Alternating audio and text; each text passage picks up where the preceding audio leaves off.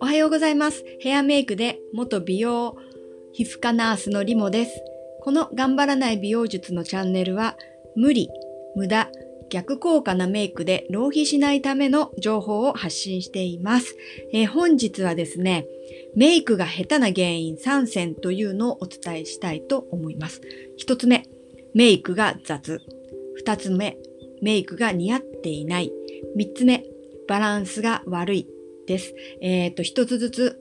軽くちょっとお話ししたいと思います。まず1つ目のメイクが雑っていうのはですね、これ多分、えー、時間がなくて起こってしまっている現象か、もしくは、えっ、と、メイクのスキルがまだ足りてなくて雑に見えている、えー、どちらかだと思うんですよね。えっ、と、雑に見えるメイクぐらいだったら、しない方がよっぽどマシっていう風に、えリモは感じています。で、特に、えそのメイクの雑さが目立つっていうのは、えっ、と、目の、目、目、アイ、アイメイクなんですよね。えっ、と、眉毛と、アイシャドウ、そしてアイライナー、マスカラ、えー、このあたり、えー、雑に仕上げるとすごく、えっ、ー、と逆効果になってしまっています。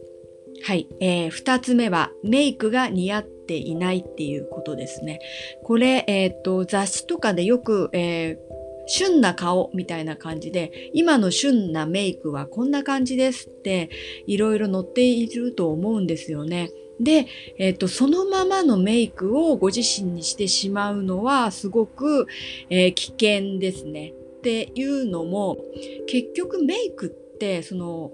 なんだろうな、もちろん旬なメイク、旬な色みたいなのもあるのは間違いないんですけれども、どちらかというと、自分に似合っているメイクをすると、旬とかそういうのあんまり関係ないんですよね。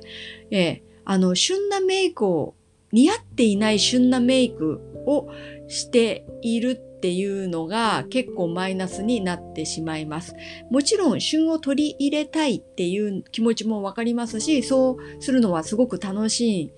ので、えっ、ー、と、全然、あの、旬なメイクをするなって言っているわけではないんですけど、もし旬なメイクを取り入れるのであれば、どれが、どの旬なメイクは自分に似合うのか、どうすると自分に似合うのかっていうのを研究してから、えっ、ー、と、試してみるっていうのを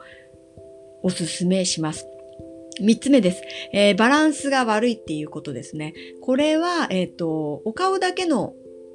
メイクのバランスっていうのもありますし、胸から上のその髪型とかその首元を含めたバランスが悪いっていうのもありますし、もっと引いて全身ですね。はい。えっ、ー、と、全身のお洋服を入れたトータルコーディネートのバランスが悪い。えっ、ー、と、もっと言ってしまうと、そのどんな場に行くか、その環境ですよね。そういうのに全くメイクを合わせてないというか、そこまで考えが至っていないっていう方を、えー、よく、えー、見ますね。で、えっ、ー、と、今はちょっとじゃあお顔だけのメイクのバランスが悪いっていうお話を少ししたいと思うんですけど、例えばあれもこれもしたいみたいな感じで詰め込みすぎてたりするんですよね。アイメイクめちゃくちゃ濃いめ。そしてリップも赤リップでめちゃくちゃ濃い。えー、みたいな感じで、あの、情報を顔だけに集約してしまっている。なんかちょっとね、マイナスの計算っていうのをここで取り入れる必要があったりするんですよね。はい。えー、っと、そう。なんか、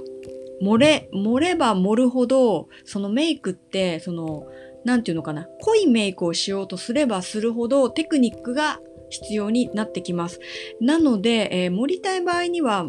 うん、なんかテクニックを磨くっていう方法がいいんだと思うんですよね。もしくは、えっ、ー、と、テクニックが磨けないのであれば、えー、マイナスのメイクをした方が、えー、っと、上手に見えますし、えー、っと、印象も良くなります。はい。えー、っと、本日はメイクが下手な原因3選というお話をしました。一つ目がメイクが雑。二つ目がメイクが